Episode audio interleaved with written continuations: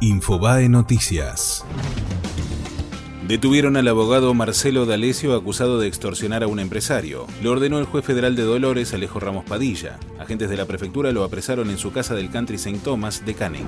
La justicia citó a indagatoria a Gilles Carbó en una causa por designaciones irregulares de fiscales. La Cámara Federal revocó el sobreseimiento de la ex procuradora general y ahora el juez federal Sebastián Casanelo deberá convocarla. Aviones militares de los Estados Unidos llevarán más ayuda humanitaria a la frontera con Venezuela. El gobierno de Trump enviará a partir de este sábado 250 toneladas de comida, artículos de higiene y suplementos nutricionales a la ciudad colombiana de Cúcuta, donde se encuentra el centro de acopio del gobierno interino de Juan Guaidó. Los restos de Emiliano Sala llegaron a la Argentina. Este sábado serán velados en el gimnasio del Club San Martín de la localidad de Progreso. Habrá representantes del Cardiff City y el Nantes.